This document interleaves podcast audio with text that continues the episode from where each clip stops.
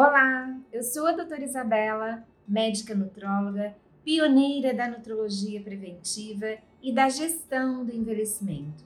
Estou aqui hoje para falar sobre o meu trabalho. Eu sou da primeira turma do curso anual da Associação Brasileira de Nutrologia, que ocorreu em Ribeirão Preto em 2003, e em 2005 obtive o meu título de especialista em nutrologia. Desde então, eu comecei um trabalho intitulado Gestão do Envelhecimento, e foi bem interessante que tudo começou com um livro simples, pequenininho, chamado O Fim das Rugas. Nele, um dermatologista americano chamado Nicholas Perricone falava que a inflamação, a oxidação e a glicação estavam envolvidos no mecanismo de formação das rugas.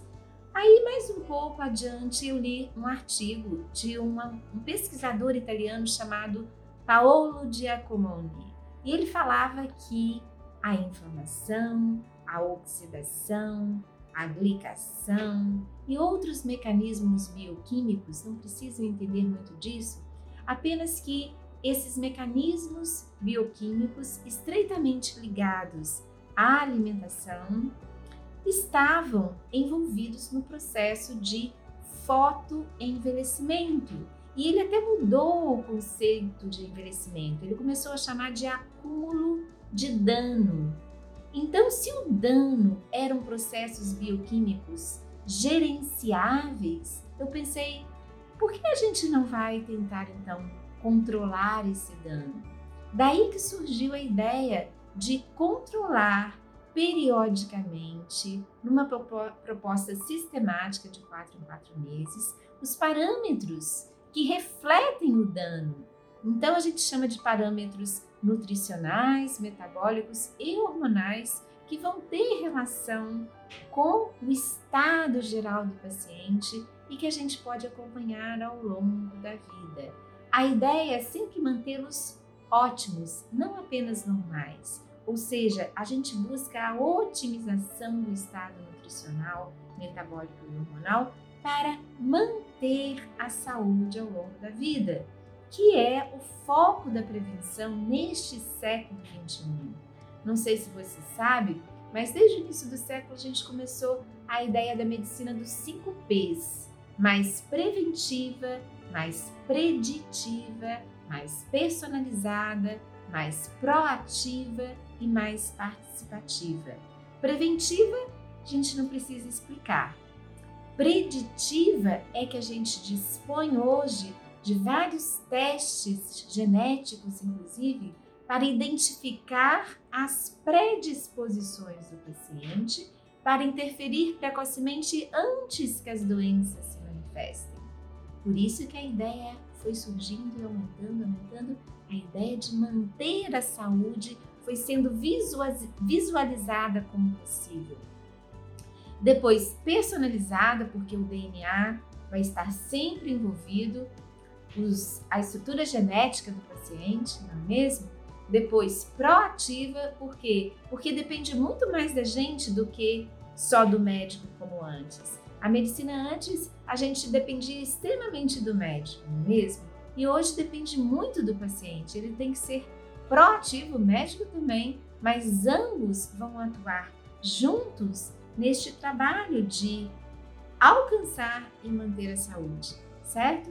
E por último, participativa, porque existe uma série de profissionais ao redor do mundo trabalhando ativamente para tornar possível este envelhecer sem ficar velho, que é o que todos nós desejamos. Paralelo a isso, paralelo à gestão do envelhecimento, veio também a engenharia aplicada ao tempo de vida saudável.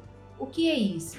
Já é ligada a pesquisadores localizados lá no Instituto Panorama, na Califórnia, que desenvolveram essa ideia que nós já temos conhecimento e tecnologia para alcançar um pico de saúde aqui por volta de 25, 30 anos de idade, manter a saúde ao longo da vida e descer mais perto da morte.